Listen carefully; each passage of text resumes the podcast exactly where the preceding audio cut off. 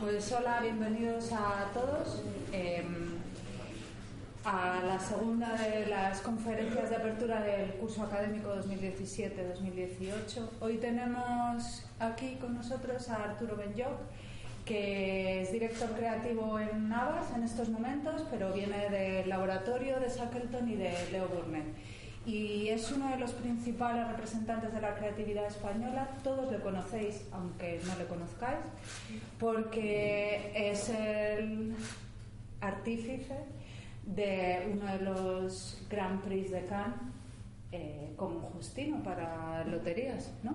Sí. sí. ¿Os acordáis? Sí. Bueno, pues muchas de las campañas de loterías pertenecen a, a Arturo y tiene un gran bagaje dentro de dentro del, del, mundo de la creatividad. Es uno de los grandes representantes que hay hoy en día, de las mejores figuras que, con las que podemos contar. El por qué está hoy aquí, que además hay que agradecérselo muy especialmente porque eh, para que veáis un poco eh, la importancia de que Arturo esté hoy aquí, eh, os ponemos en contexto que Abas es el segundo grupo en España en, en facturación, solo por detrás de Macan, a solo, solo 6 millones de euros, que es poquito, de verdad. Eh, es un grupo multinacional, tiene más de casi mil empleados en España. Y Arturo nos ha hecho un hueco porque él estudió publicidad, eh, le gusta la docencia y le gusta poner la poner, en este caso a vosotros, la realidad, ponerla de frente diciendo cosas buenas y estupendas que las tienen eh, estudiar y trabajar en publicidad y también alguna, alguna cosita, alguna advertencia que quería haceros. No sabemos eh, esas advertencias que, qué nivel de riesgo tienen, pero bueno, eh, es importante y por eso lo agradecemos mucho que estéis aquí porque no es fácil que figuras tan relevantes y tan actuales de la profesión dediquen parte de su tiempo eh, a, a, dar este tipo de, de, charlas. Así que, pues bueno, eh, creo que de, le tenemos que dar un aplauso independientemente de lo que nos cuente. Gracias.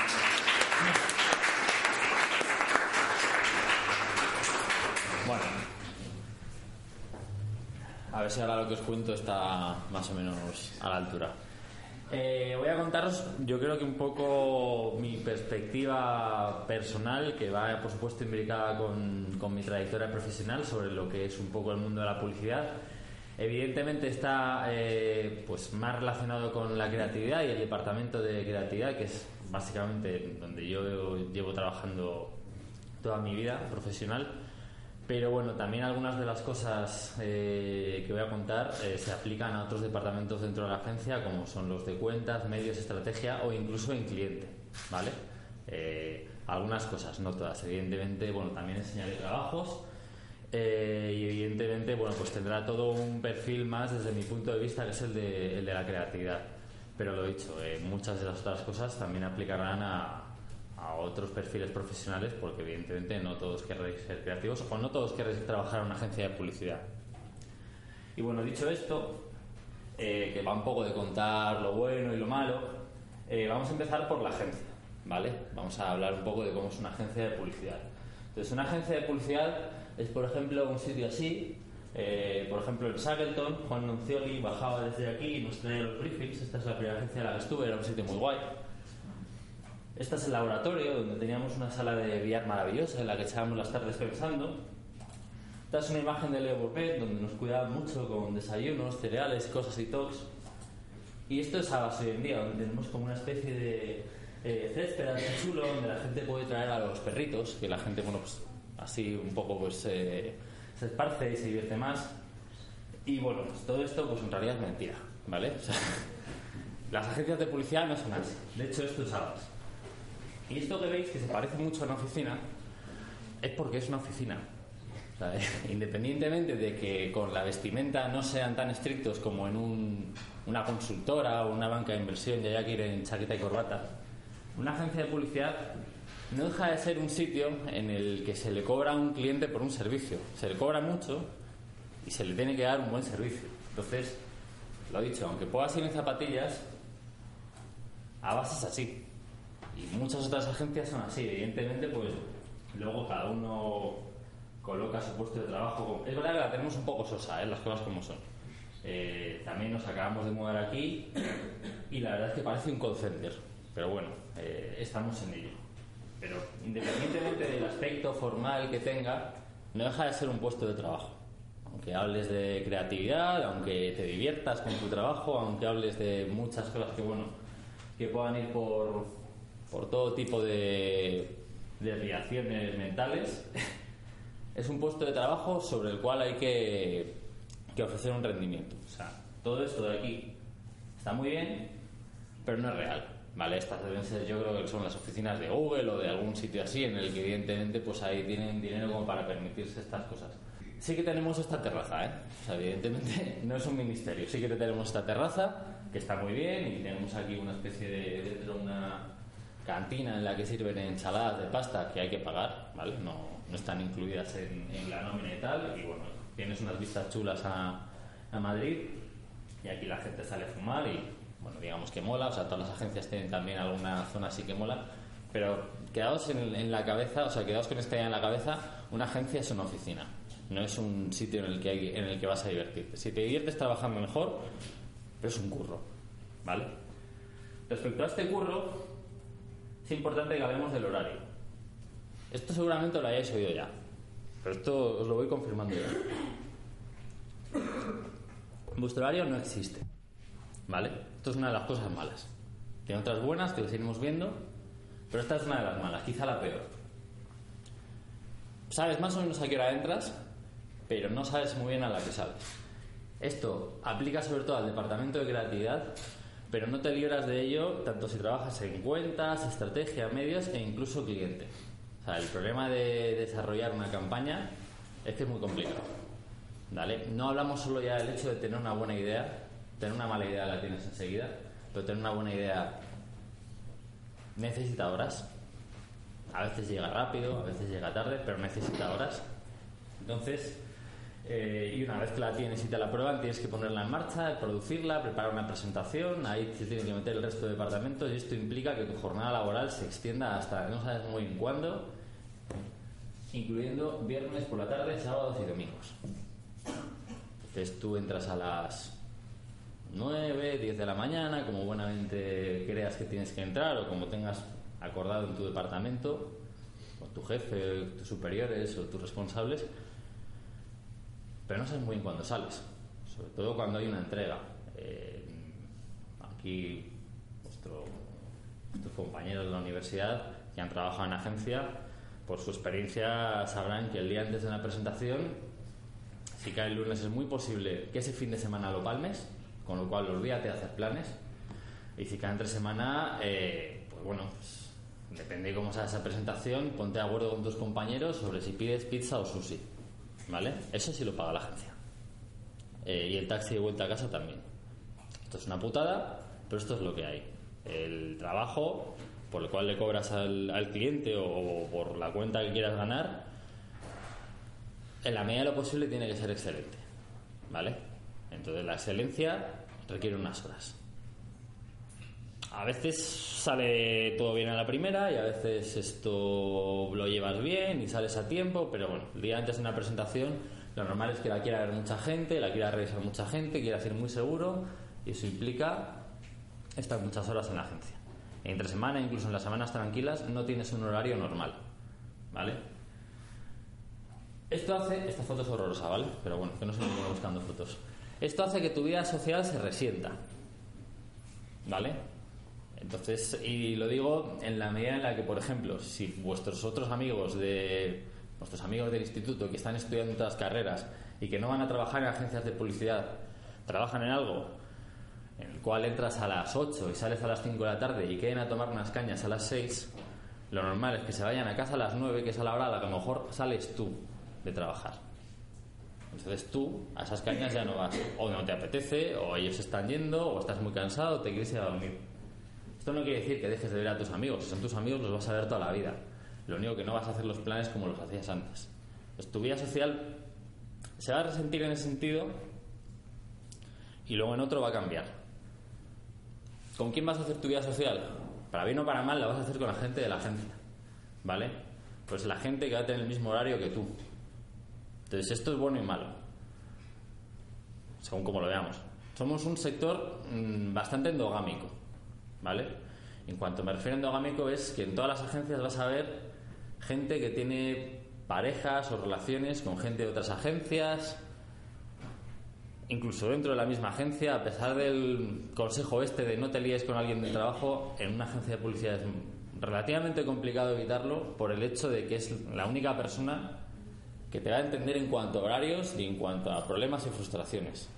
Entonces, esto es una cosa que evidentemente está ahí, evidentemente es evitable, pero lo vais a ver. Cuando lleguéis ahí vais a ver mucha gente que está relacionada con gente de otras agencias. Simplemente por el hecho de, algo tan tonto como que tenemos el mismo horario y tenemos las mismas inquietudes. Esto no es necesariamente malo y os voy a explicar por qué. En las agencias hay gente que es realmente interesante. y la vida social que hace la gente de las agencias es bastante divertida. es gente que va a tener tus mismos intereses, va a tener un nivel cultural medio alto, alto, y con la que te vas a divertir mucho. Hay muchas fiestas, hay muchos eventos, hay muchas ocasiones de pasarlo bien, entonces dices, bueno, pues vas a limitar tu anterior vida social y vas a conocer otra que, si bien es verdad que es muy endogámica y que puedes acabar hasta las narices de ella, por otra parte es divertida. Entonces, bueno, todo tenemos que saber lo que dices. No es una mina de carbón, ¿vale? O sea, no sales y te vas al bar del pueblo a pelearte con, con los otros mineros.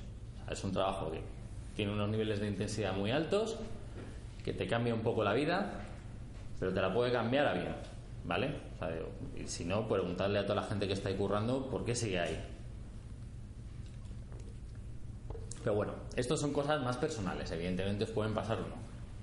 Hablando de cosas ya más profesionales, hablemos de las marcas. Y una de las cosas que yo creo que nos han pasado a todos los que hemos entrado en, en publicidad, que muchas marcas que antes de trabajar para ellas o de conocerlas nos gustaban más o nos gustaban menos marcas de las que estabas enamorado, que te gustaban muchísimo por lo que veías, y marcas que te parecían... Eso seguro que os pasa con muchas de ellas.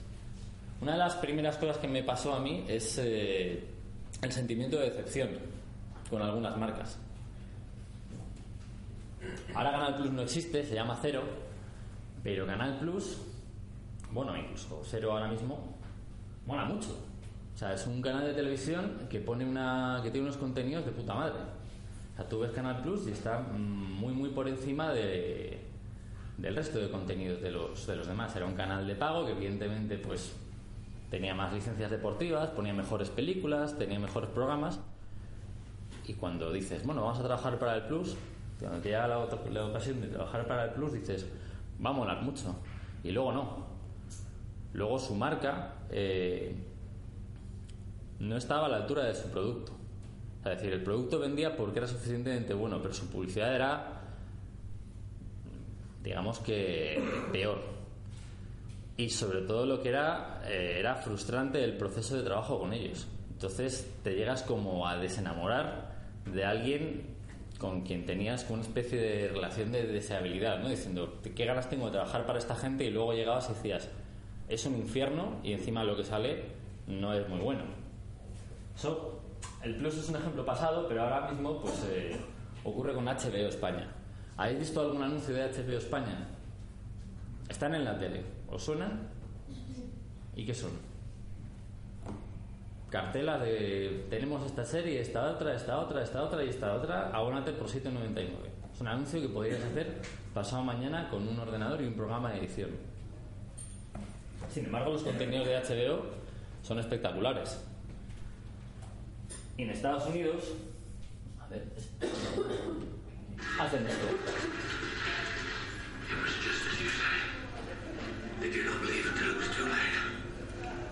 Now, what else is she ever carrying? Oh, no, that's me. I like the Starks. Stark House. And Diana Harris. Oh, I know, no, no, she's married to that, um, that big guy. The big guy with the eyeliner, right? Drogo. Drogo. He's right. dead. Oh.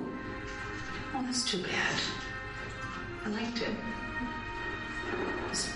Huge.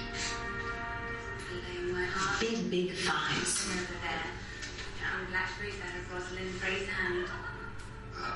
Hey, that's, that's the guy from the, uh, t- the, the movie we saw. You're right, it No, is. no, I love him. It's a different guy. Wonderful. What's his name? Uh, I think it's I think it's Paul Rudd. Yeah. It's not him. Mm-hmm. Are you sure? Positive. Why would you think it's him? No, seriously, why do you think he would be in the show? I'm so curious. I don't know. He's an actor. I mean, what? He's an actor. He doesn't usually do things like this, though, right? He's funny. He's he. Yeah. You don't know. You don't know anything. I'm sorry. All right, why, why, why don't we just... Just rom-coms. HBO Go, the best of HBO on all your favorite devices, far, far away from your parents. O sea, es, eh, para mí de alguna manera resultó un poco frustrante ver cómo en Estados Unidos todas las campañas de, de HBO eran eh, brillantes, todas eran susceptibles de ganar eh, premios en Cannes año tras año y sin embargo cuando trajeron a HBO a España y trajeron al equipo de Estados Unidos, eh, si bien te decían que adoran estas campañas, luego no querían hacerlas.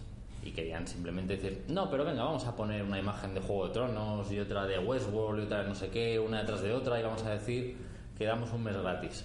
Y decías, hombre, ya, pero es que esto también le va a gustar a la gente y no hubo manera. Entonces, para mí es un claro ejemplo de cómo el, el producto eh, está muy por encima de su publicidad. Eh, entonces, bueno, pues esto es una cosa que os puede ocurrir con, con las marcas, ¿no? Que de alguna manera te decepcionan. Sin embargo, por supuesto, ocurre al contrario, que hay otras que te sorprenden. Día, pues no es el supermercado al que te vas corriendo a entrar a comprártelo todo, porque, bueno, pues porque es peor que otros supermercados. Las cosas como son. Eh, no está mal, pero no es ninguna maravilla. No es el Sánchez Romero y no es el supermercado del corte inglés. Sin embargo, eh, trabajar con ellos me gustó mucho. Estuve dos años y pico enteros eh, trabajando con un cliente, con una marca que es muchísimo más complicada que, por ejemplo, trabajar con HBO, que es algo que está muy bien y que se vende solo, y sin embargo, vender día, vender día es bastante, bastante complicado, porque es un supermercado que tiene muchísimos problemas de percepción social entre el consumidor, muchísimos problemas con, con sus empleados, muchos problemas con eh, las, las franquicias, y dices, joder, eh, tiene un presupuesto relativamente limitado y sin embargo confiaban bastante en nuestro criterio a la hora de hacer campañas notorias a las cuales pues oye pues, levantabas bastante la imagen de una marca que está algo deteriorada y cambiabas un poquito la percepción en, en la cabeza del consumidor sobre, sobre lo que son ellos ¿no? Eh, os voy a poner una la última que, que dejamos hecha en Leo Burnett pero bueno, las de los dos últimos años las hicimos y la verdad es que siendo un cliente complicado que exige mucho esfuerzo, eh, pues la verdad es que me gustó bastante trabajar por- para ellos y me llevé muy buen recuerdo de, de una marca que ya os digo que antes de entrar en publicidad para mí era como pff, lo peor. Y hoy en día tengo otra idea de ella. Mamá, tagliatelles perfectamente al dente con salchichas bocus salteadas a la sartén y acabadas con sal marina en la trufa de aceitunas negras. Otra vez. Un día sí, un día no, por lo menos. Bueno, ya una campaña muy sencilla para el día gourmet de día, eh, pero la verdad es que bueno, pues, eh, en esta idea de elevar el estándar de calidad de la marca, pues nos funciona bastante bien. Pero bueno, luego pues eh, todas las que hicimos también eh, pues estaban producidas con cariño, eh, ellos tenían como mucho interés también en, en relanzar la marca y, y si vienen a un supermercado que podían haber ido directamente a promos de precio, precio, precio, porque al final lo que venden es que son un supermercado barato, prefirieron eh, optar por cambiar esa percepción en la mente del consumidor y que y dejar de ser algo tan barato para empezar a vender otro tipo de experiencias. O sea, la gente ya sabe que son baratos, vamos a ver si ahora la gente nos percibe como algo que no es cutre. Entonces, eh, de ahí de trabajar con ellos, mi propia percepción respecto a esa marca cambió. Y muy gustosamente volvería a trabajar con ellos. Da, por ejemplo, sobre la que cambió mi idea de cómo era el trabajo, era Nivea. Eh, Nivea, que es una marca que, bueno, da, por ejemplo, conoce todo el mundo, eh, pues una marca que tiene más de 100 años. A la hora de afrontar mis primeros proyectos con ellos lo hice con bastante miedo y con bastante reticencia, porque lo que ves en, televisión de Nivea son anuncios que se llaman muy cosméticos, ¿no? Suele ser, pues, eh, una modelo echándose crema, muy guapa y enseñándote cómo se aplica su último producto. Creativamente eso no es relevante eh, y no es divertido. Además, sabes que esos rodajes, que esos castings son complicados, que dices que bueno, pues, que esto va a ser como muy fácil de pensar, pero muy, muy complicado de producir.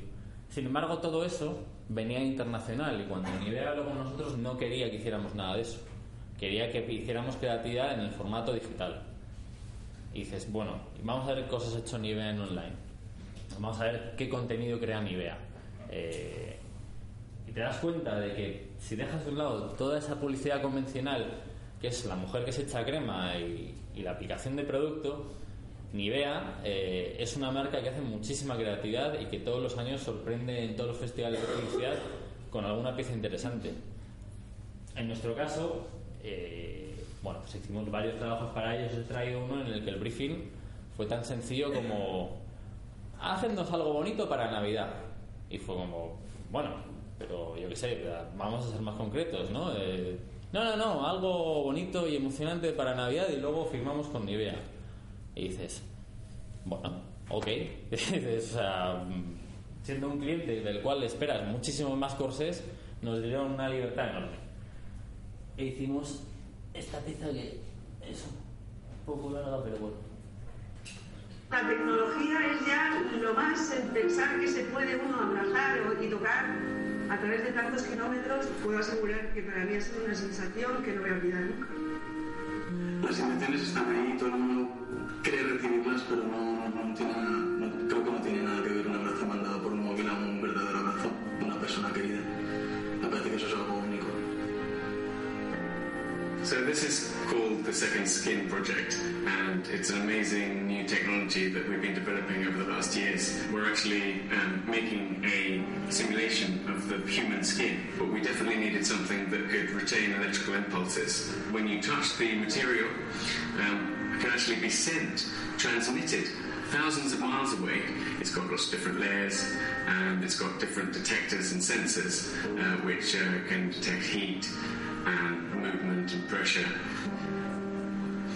We can have someone uh, feeling as though they're touching something even though they're not. So we've tried it and it feels pretty good, it feels pretty real.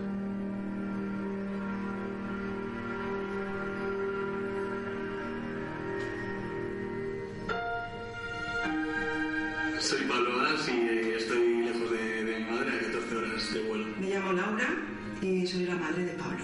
Está en Paraguay. Está en el Chaco, paraguayo. Pues esperar un WhatsApp, que siempre hay malas conexiones, que si no tengo internet. Madre. Es muy cariñoso, es muy de piel, muy de beso, muy de te quiero. Y eso me gusta. El abrazo más importante fue en un hospital. Eh, justamente en Navidades tuvo un acceso de asma y se le cerraron los pulmones y entró en coma. Me agarraba a una camiseta que me dieron y dormía con ella. Ella fue un poco el buscar un recurso lo más similar a mí, ya sea en el olor, ya sea en la textura de algo, para poder incluirme a mí en ese abrazo, ¿no? Y dije, oye, mm, mi hijo le pasa algo y dice, te vamos a llamar ahora, ha salido del coma. Me tiré encima de él y sentir, sentirle y abrazarle y tocarle y verle, pues ¿Veis algo? sí, ¿Qué tal estás? nerviosísima. Te veo muy delgado. Bueno. Entonces, levantamos la mano derecha. ¿Qué tal? Sí, ¿Lo has sentido? sí. Pablo acaricia la palma de la mano. ¿Qué tal? ¿Te lo estoy notando? ¿Lo notas? Muy bien. ¿Ves algo? Detrás. Reverse systems, please. A ver, vamos a resetear esto, por favor. Eh, ¿Ya lo ves? Bueno, pues eh, vamos a quitarte las gafas.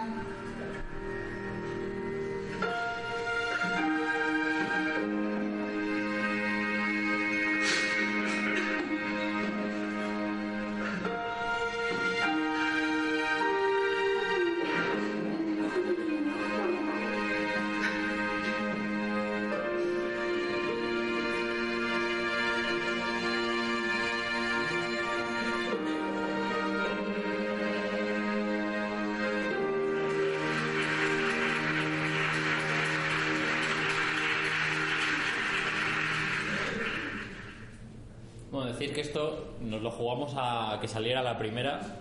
Podía haber sido un desastre, pero, pero por suerte salió. Pero bueno, los típicos, digo, una cosa que tengáis en cuenta si alguna vez os da por hacer publicidad real de acciones, que vaya, que bueno, pues en este caso la producción estaba, el equipo de producción era muy bueno y, y bueno, pues eh, la señora se lo tragó todo. eh, y, y bueno, pues eh, alguna manera entró y, y salió bien, pero esto vas con el miedo, cuando haces una acción de estas, vas con el miedo de que no salga o que, o que quede demasiado fake y, y luego, digo, cuando una cosa queda ficcionada, eh, por muy, muy, muy bien que luego la postproduzcáis, el resultado se va a notar en el producto final.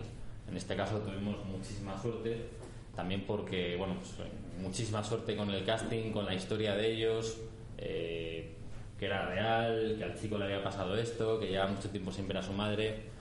O sea, si es, mm, no sé, alguien que vive en Alemania y que en dos semanas va a venir en Navidades, pues no te funciona exactamente igual que, que si era un, un caso de, de estos extremos, ¿no? Pero bueno, tuvimos mucha suerte. A le gustó mucho la pieza. Tuvimos que poner luego las cartelas estas que dicen que la tecnología no es real, porque había gente que se, la llegó, se lo llegó a creer y nos llegó a preguntar si eso existía. Y eso no existía, eso era un traje así, pues, una tela pues, bastante chula, que, que, bueno, que daba bastante el pego. Todos los monitores de alguna manera daban el pego, el sitio estaba como de alguna manera muy bien construido, pero todo es una ficción publicitaria. Lo que pasa es que, bueno, pues tuvimos que especificarlo por el hecho de que había gente que quería ese traje. Y dices, no, ese traje no. Ese traje no funciona para nada. Bueno, vuelvo a la presentación, a ver si no tenemos los mismos problemas de antes, pero no prometo nada. Eh, pero bueno, estamos hablando de las marcas y vamos a meternos más en concreto en, el- en lo que viene siendo el trabajo, en trabajos que de alguna manera, eh, pues esto, de los cuales no esperabas eh, sacar nada y sacaste mucho, y trabajos de los cuales lo, tenías todo para, para hacer una gran campaña y se quedaron en, en otra cosa, ¿no? Que eso es una de las situaciones con las cuales os vais a ver en, en el, bueno, el mundo de la publicidad. Trabajéis exactamente para el departamento que trabajéis. Nos llegó una vez un briefing de PlayStation y nos dijeron en la agencia que no lo cogiéramos. Porque era cuando estábamos haciendo la campaña de Navidad del 2014, que era la del tío del bar. Eh, estábamos terminando esa campaña, que evidentemente era la primera que hacíamos y era súper importante dejarla bien. Eh, ya llevábamos muchos días durmiendo poco, eh, pero entró este briefing y claro, mi compañero y yo, que llevamos toda la vida jugando a la Play, pues dijimos, lo cogemos, lo cogemos, lo cogemos. Y dijeron, chicos, no hay casi presupuesto, van a ser dos duros, eh, mm, os, vais a os vais a matar, vais a estar otra semana más sin dormir. eh, si queréis no lo cogéis porque la agencia tampoco va a ganar pasta con esto y ahora mismo estamos en Navidad. Nos pusimos pesados, lo cogimos y dijeron, bueno, haced lo que os dé la gana. Entonces el presupuesto era muy limitado, nos pudieron las ganas eh, y de nuevo volvimos a, a cometer bueno, un riesgo que bueno, pues al final salió bien, pero vaya, que esto podía habernos salido relativamente mal. Esto es un claro ejemplo de no medir tus fuerzas, en el cual al final tuvimos suerte, pero hasta el último momento no supimos lo que iba a pasar. Y esto es algo, y no lo hagáis jamás, que no, que no le contamos nunca al cliente. Nosotros le dijimos al cliente que esto iba a salir bien sin saberlo. Por suerte salió bien, pero podría haber sido un desastre de proporciones bíblicas. Lo bueno es que no había mucho dinero en juego, pero nos la jugamos bastante.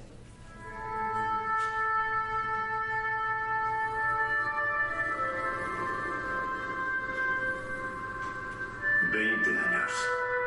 Es mucho tiempo. Mira a tu alrededor y mira todo lo que has conseguido. Has reinado en infinitos lugares. Has conquistado y liberado. Has construido y destruido. Has sido la luz frente a la oscuridad. Sin embargo, esta vez es diferente. Esta vez es de verdad. Por primera vez tus acciones tienen consecuencias reales. Ellos necesitan tu ayuda. Sé que puedes oírlos. El poder de cambiar las cosas está en tus manos.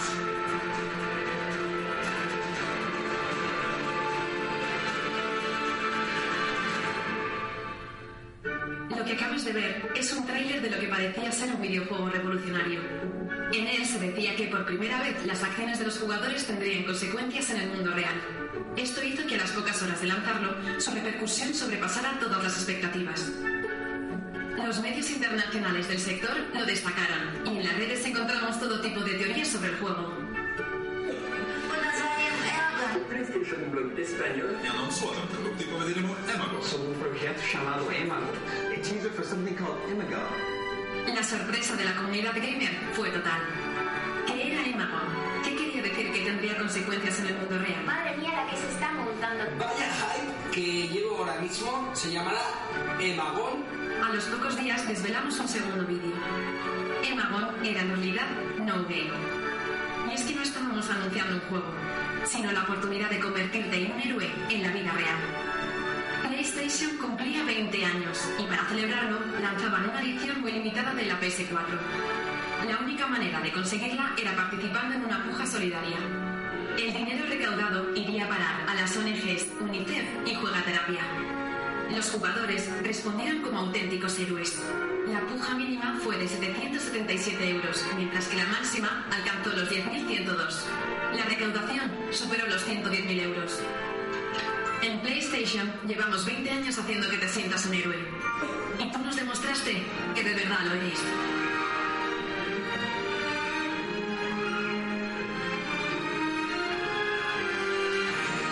PS4 20 aniversario para los grandes jugadores. Bueno, el riesgo de esta acción está en la parte del tráiler, que ahora estaría un poco desactualizada porque los gráficos han evolucionado mucho, pero en su día, en 2014, lo que pretendíamos era pues crear en muy muy pocos días algo que tuviera aspecto de falso videojuego. Contactamos con un estudio que, que nos garantizaba que con un rodaje y con una técnica llamada mate painting, que por supuesto mi compañero y yo desconocíamos, eh, nos decían que iba a tener ese aspecto, pero en ningún momento en ningún momento sabíamos si eso era verdad. Aparte porque el estudio tampoco era muy conocido y los tipos, pues cuando estuvimos rodando daban en- tenían, a mí me dieron la impresión de ser cuatro colegas con una cámara y, y en reuniones sucesivas con el cliente le íbamos diciendo esto va a quedar guay, esto va a quedar guay, pero no terminábamos de verlo nunca. Los tíos al final se dieron una panzada de, pues eso, de horas en el estudio, de dormir en el sofá y hacer turnos, seguir duchándose, también se habían comprometido a ello, pero, pero bien podían, bien podían no haber sabido hacerlo o no haber sabido darle este aspecto. Al final queda muy bien y, tuvimos que revelar incluso el, el teaser mucho antes de tiempo porque desde Japón llamaron a España y le dijeron a Sony España que qué coño hacían haciendo un videojuego, que ellos no tenían ni licencia ni autorización para sacar juegos y que qué demonios era eso. Entonces, en el momento en el que empezaron a tener problemas dijeron, eh, chicos, tenéis que hacer el, el vídeo de, la segunda parte en la que contéis lo de la puja solidaria. Ese vídeo no lo habíamos empezado, también era un Cristo por hacer y, bueno, eso supuso que los chavales estos que se habían tirado dos días sin dormir haciendo mate painting se tiraran otros dos con nosotros. Ahí en el estudio viendo cómo montaban eso, le poníamos la música, lo mandábamos a las 5 de la mañana. eh, pero bueno, esto también nos dijeron que no lo hiciéramos y lo quisimos hacer. Fue pues lo que os he dicho antes, ¿no? Un caso este en el que con pocos medios no mides tus fuerzas y te tiras a la piscina y por suerte queda bien. Eh, ahora os pondré un caso de lo contrario. Bueno, cualquiera que trabaje en publicidad conoce esta marca eh, y cualquiera que no trabaje en publicidad también. Eh, esta gente tiene una presión en medios tremenda. Eh, todos los días veréis un anuncio de Orange, eh, veréis un banner de Orange, veréis algo de Orange, una cuña de Orange. Orange os abraza. Y os abraza con cosas que realmente, pues yo no sé si os gustan o no. La verdad es que la mayoría de las personas a las que les dices yo he trabajado para Orange yo creo que muy pocas personas te pueden recordar un anuncio de Orange, salvo el de ahora de Love, pero yo creo que es más por su persistencia que por, por lo bueno o lo que sea. Creo que es- abrazan más con, por lo menos esta vez están todo el rato diciendo lo mismo. Durante muchos años Orange te cambiaba los anuncios una y otra vez, una y otra vez, y no había manera de, de acordarte en concreto de qué estabas hablando, sino de que habías visto algo de Orange. En este caso, tuvimos un gran presupuesto, tuvimos tiempo, tuvimos a un realizador cojonudo, tuvimos un buen guion, tuvimos al director de fotografía eh, de películas como Lo Imposible, o sea, teníamos todo el equipo, eh, pero teníamos un proceso calamitoso de peleas constantes con el cliente, de discusiones, de una relación que venía envenenada desde hace años. eh, no hubo una sola reunión pacífica. eh, cada vez que ponías algo encima de la mesa había una protesta de un lado a otro. No hubo ningún momento, en el rodaje no hubo un solo día de paz. Entonces, eh, me ha costado volver a ver esta pieza. He de decir que la recordaba peor, eh, pero desde luego no era ni mucho menos como nos la habíamos imaginado al principio. Y ¿Vas a ver tu serie favorita? Mejor la temporada completa. ¿Y si buscas al autor sobre un vídeo? A lo mejor le sorprendes. ¿Y si sales tú en la nueva temporada? ¿Vas a ver tu serie favorita o vas a salir en la nueva temporada? Si tienes ganas de más, tienes la fibra de Orange. Ahora al alcance de todos. Con 300 megas y simétrica. Te acercamos lo que te importa. Orange. Y ahora toda la liga por solo 9,95 euros al mes. Y si quieres, también la Champions. Bueno, esto es Orange. O sea, y, y no, y no creo que sea de los peores. Eh, fue un proceso horroroso. eh, nos costó muchísimo los disgustos, eh, muchísimas discusiones. Nunca en mi vida cogí las vacaciones con tantas ganas. Eh, por suerte me perdí el montaje. Eh, y luego cuando volvimos, el cliente nos dijo, oye, es que ha quedado una mierda. Y dices, hombre, pues claro que ha quedado una mierda. ¿Sabes? si te lo vengo diciendo yo desde el primer día, que si seguimos haciendo esto va a ser una mierda. Y dices, al final cogieron, lo mezclaron con otro anuncio que había, lo remontaron, quedó.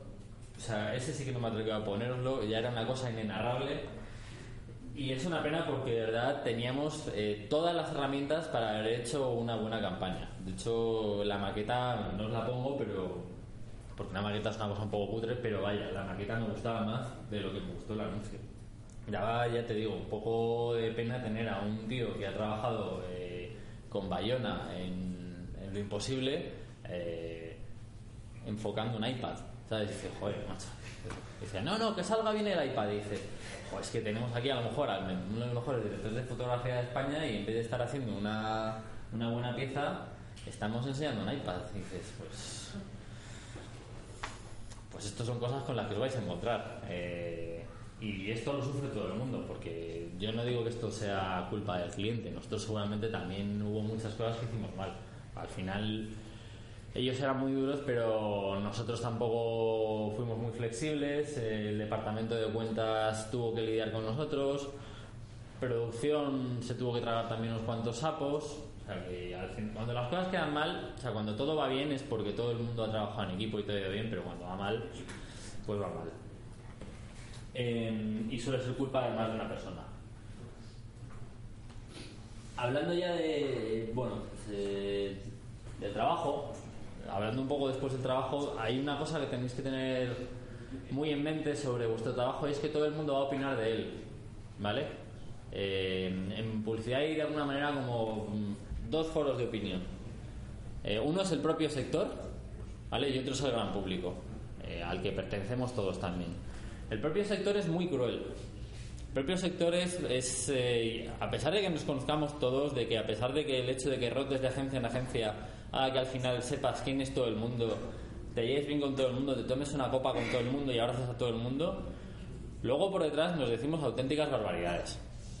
Eh, hay en particular un, un foro que se llama El Mentidero, que no es una cosa que, bueno, que sea de alguna manera muy didáctica y que os deba enseñar, pero si os vais a encontrar con él, prefiero que lo sepáis ahora, que es un lugar en el que la gente de manera anónima comenta las campañas de los demás.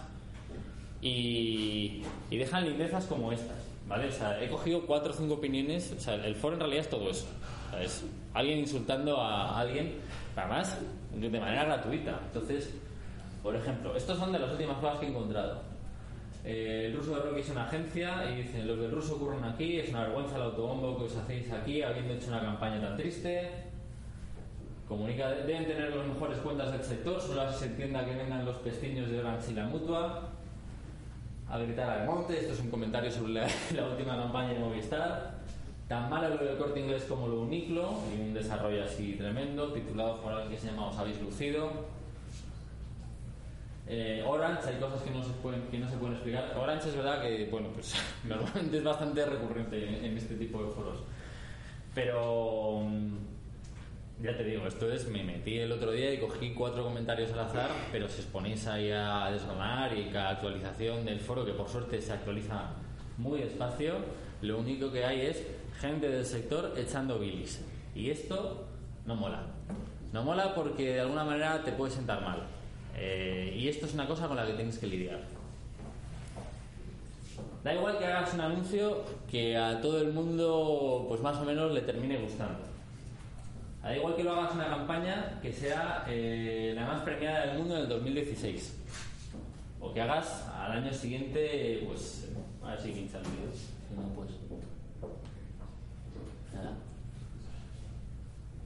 O que consigas un tercer año, eh, pues bueno, pues darle una vuelta.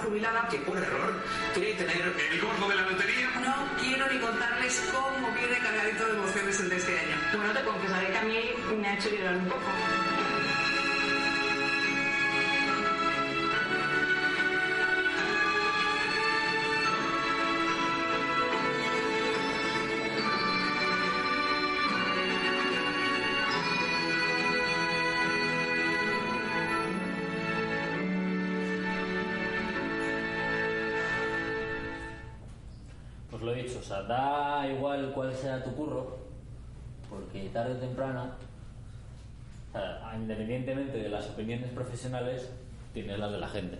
Entonces, eh, y esto, sinceramente, eh, creo que todo el mundo tiene derecho a opinar así, porque en el momento en el que tú pones un anuncio en la calle, de alguna manera ya no es tuyo, se lo estás poniendo a la gente, entonces la gente, o sea, cualquiera puede coger y decir, menuda chorrada, no me gusta nada.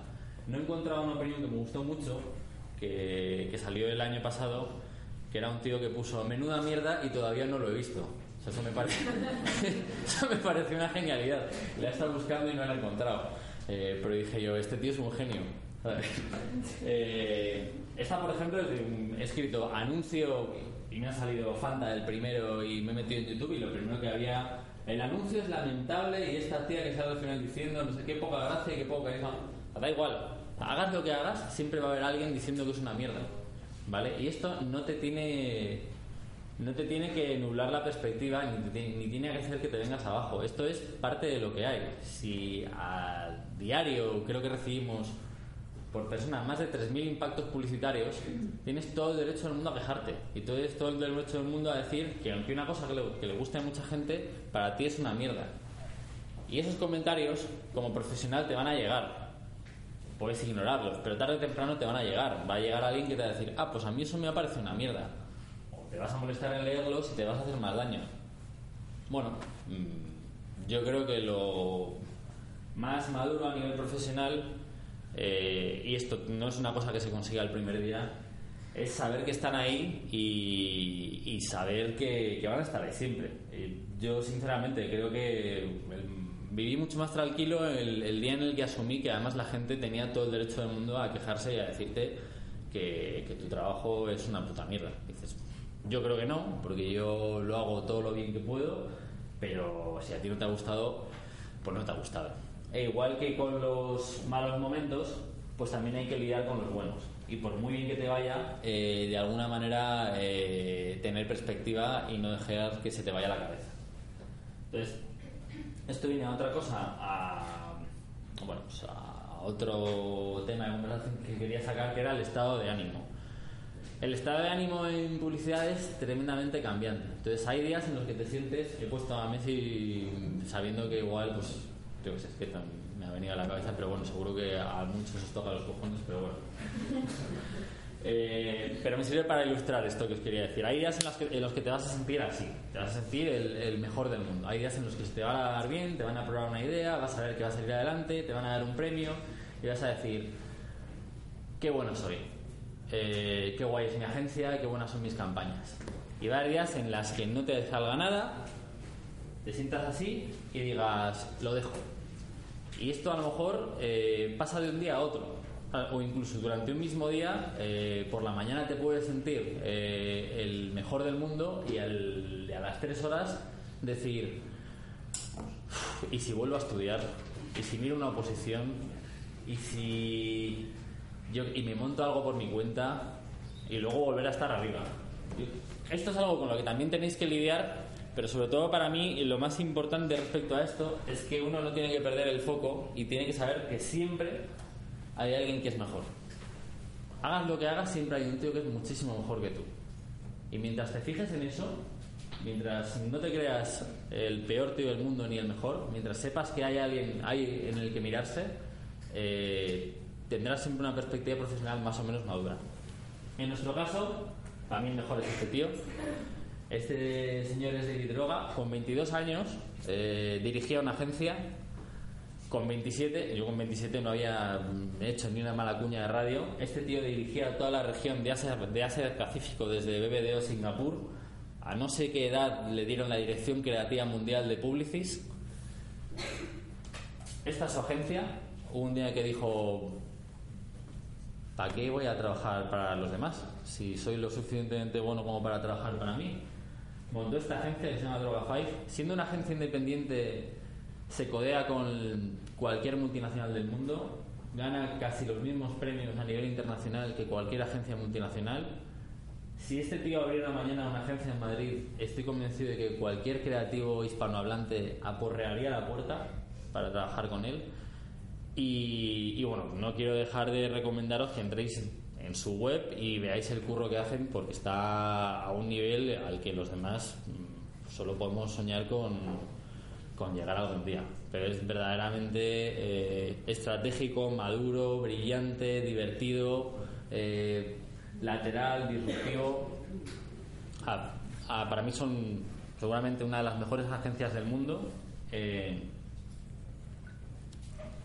me sorprende mucho que lo consiguiera un tipo tan joven y con, bueno, evidentemente pues un tipo ambicioso, pero vaya, eh, que lo que tiene hoy en día es algo a lo que mucha gente le gustaría, le gustaría aspirar a nivel publicitario. Eh, bueno, voy a ir terminando para que pasemos a otra cosa. Pero bueno, resumiendo un poco lo que os venía a decir, eh, una vez un compañero me dijo que la publicidad es una montaña rusa de emociones. Tu día a día es una montaña rusa de emociones. Como os contaba antes, hay un rato en el que estás aquí, y otro rato que estás aquí, y otro rato que estás aquí. Entonces esto no es algo con lo que sea muy fácil lidiar. Es bueno que os lo cuente hoy ahora, pero, pero no es algo con el, o sea, no por el hecho de que os lo haya dicho yo, vais a llegar un día al mundo de la agencia, el cliente y de las marcas, es decir, bueno, como ya me lo han contado, voy a ir preparado y no me va a pasar nada. En realidad no es así, en realidad eh, los estados de ánimo son muy convulsos y en un momento dado os podéis, pues ya te digo, pasar por esto y, y sentir bien, y sentir mal, y sentir bien, y sentir mal, sin que por eso se os llame bipolares, locos y disfuncionales. Esto es una cosa que es inherente a este trabajo, que tiene cosas, como os he dicho, muy muy buenas y cosas muy muy malas. Es un trabajo de, de extremos, pero también es un trabajo eh, muy bonito y para mí personalmente los momentos buenos que normalmente son menos que los malos, son lo suficientemente buenos como para compensar a todo lo demás. Y bueno, dicho esto, eh, creo que, por ejemplo, es importante que antes de ir a una agencia eh, paséis por la universidad, no por el hecho de que la carrera sea tremendísimamente formativa en cuanto a, la profesión. Evidentemente, si estudiáis una carrera relacionada con publicidad, o sea, si estudiáis publicidad, pues vais a estar más preparados que si estudiáis ingeniería técnica en no sé qué. Pero creo que la universidad es un ciclo de maduración personal que te prepara también para lo que viene siendo el mundo de la publicidad. No creo que, por ejemplo, una persona de 18 años se pueda meter en una agencia y sobrevivir a esa vorágine de emociones, de buenos días y de malos días. Pienso que la, etapa formativa previa es, es importante para vosotros. Eh, creo que necesitáis un tiempo de maduración personal, pero bueno, que si ya os van sonando estas cosas, además vais trabajando previamente en la facultad, llegaréis mejor preparados eh, de lo que, por ejemplo, llegué yo a este mundo y llegaréis mejor preparados de lo que llegan otras personas, que al final, pues bueno, es un mundo competitivo y lo suyo es que cuanto más fuerte estéis, con más ganas lo afrontaréis y cuanto más fuerte estéis, más os gustará y de verdad, como os he dicho antes, en mi opinión, siendo muy duro, eh, merece la pena. ¿Alguna pregunta? Nadie tiene una pregunta para el director creativo de Aras. Estas cosas pasan. Ya. Eh, vuelvo a intentarlo. Tenéis aquí Puedes a hacerlas tú, ¿eh? No hay ningún. Ah, sí. Eh, yo tenía una pregunta eh, con el tema de cómo trabajan los copies y los creativos, bueno, los directores de arte, cómo trabajan en su día a día entre ellos.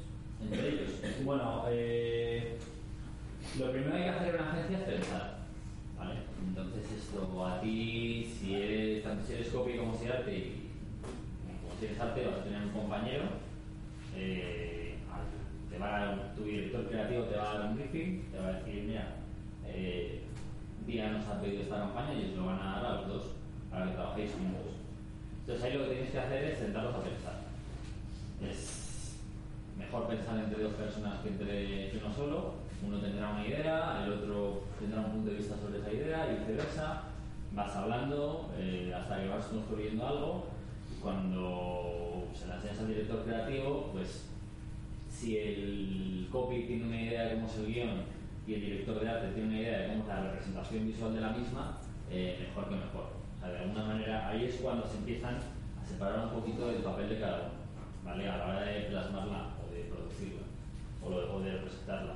Pero a la hora de pensar, eh, se trabaja en pareja. Te sientas con una persona y te pones a hablar. Te pones a hablar y piensas en cuál será la cosa más eh, creativa, disruptiva, interesante, necesaria o que cumpla más objetivos. Pero es sobre todo un trabajo en el que tienes que tener mucha confianza en la otra persona porque vas a aguantar muchas horas y, y bueno, no, pero el inicio sobre todo es pensar y hablar. Luego ya sí, luego pues el copy es el que se encarga del guion y el director de arte es el que se encarga a lo mejor de la parte visual. En una campaña de televisión, la gráfica, pues el copy se encarga de los textos de la gráfica y el director de arte de, de hacerla como Photoshop. Pero primero de todo eh, son creativos dentro de la agencia y luego ya cada uno se mete un poco más en faena, independientemente de que a veces el director de arte también se le ocurra una cuña de radio o al, o al copy se le ocurra cómo tiene que ser una gráfica. Al final la cabeza trabaja como trabaja. ¿qué recursos o referencias utilizan para mantenerse al día en el mundo de la publicidad, de la parte de internet y tal? Como, ¿Qué páginas web o libros nos recomiendas para mantenernos al día? Sí, eh, bueno, ahora evidentemente está internet, que es donde está todo, eh, y ahí hay muchísimas páginas en las que puedes ver eh, las campañas que se hacen todos los días. Eh, pues, por ejemplo, eh, creo que Cannes antes esto pedía una cuota anual para ver los ganadores, pero el otro día, que duraba un mes, pero el otro día entré y seguía activa. O sea, eso metías en la página de Cannes Lions y mirad los ganadores de este año y ved todo lo que ganan este año si todavía sigue activa, porque ahí veis muy buen trabajo de todo el mundo. Luego tenéis, si no, la página de los Clio Awards. Los Clio son los primeros premios que se hicieron en. Es el primer festival de publicidad del mundo, es el más antiguo. De hecho, sale en Mad Men incluso.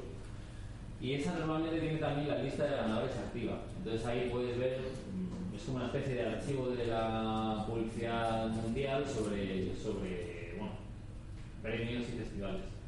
Luego en el día a día tienes páginas como adsoftheworld.com que van subiendo cosas continuamente desde distintos lugares del mundo. Hay otra que se llama ADB y luego hay pues, Creativity Online, AdWeek. Hay bastantes y hay otra que se llama inspiration.com que no es solo publicidad, porque también a veces tiene recursos visuales o, o cosas que he encontrado por ahí. Eh, normalmente miramos todo eso. Eh, luego en España está el Club de Creativos. El Club de Creativos, CDC, que es como lo llamamos entre bueno, que lo conoce, todos los años publica un anuario que recopila eh, lo mejor del año, por así decirlo. Es como un festival interno, como nuestros premios Goya, en el cual pues, un jurado vota que es lo mejor de la publicidad española del año eh, y se edita un anuario. Un anuario es un libro bastante chulo, la verdad, en el que veis los trabajos de todas las agencias que han sido premiadas, quiénes los han hecho eh, y dónde encontrarlos. El CDC hace poco hizo una cosa que, que está bastante bien, es que al igual que Cannes ha creado un archivo de la publicidad, ha ido digitalizando todas esas piezas y las ha ido metiendo en un archivo al que puedes acceder, pues tiene una especie de tarifa gratis que es que puedes ver unas pocas cosas y luego si te suscribes pues, eh, pues ya todo lo que hay.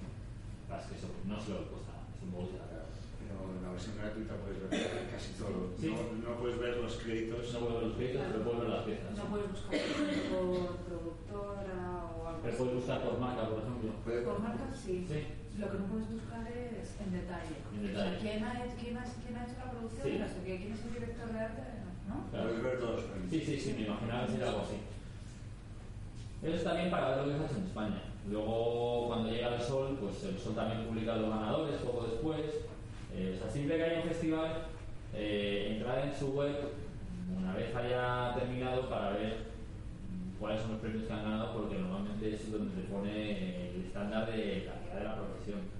Luego en el día a día, pues eh, sí, pues, te va poniendo algunas campañas que van saliendo aquí, pero bueno, hay bastantes.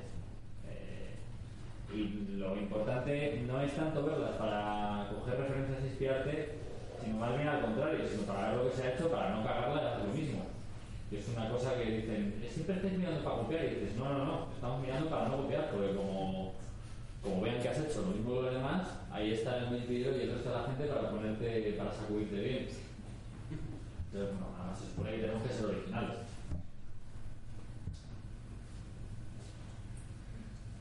¿Alguna pregunta más? Bueno, pues. ¿En serio? ¿No tenéis más preguntas de verdad? Pero si tenéis un montón de preguntas. Y- Yo creo que hay una cosa que es importante y es que lo que no se puede ser es, es ni tímido ni cobarde. ¿eh?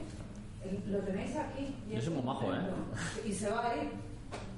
O sea, las preguntas que tengáis, hacérselas. O has contado demasiadas cosas. A lo mejor es eso.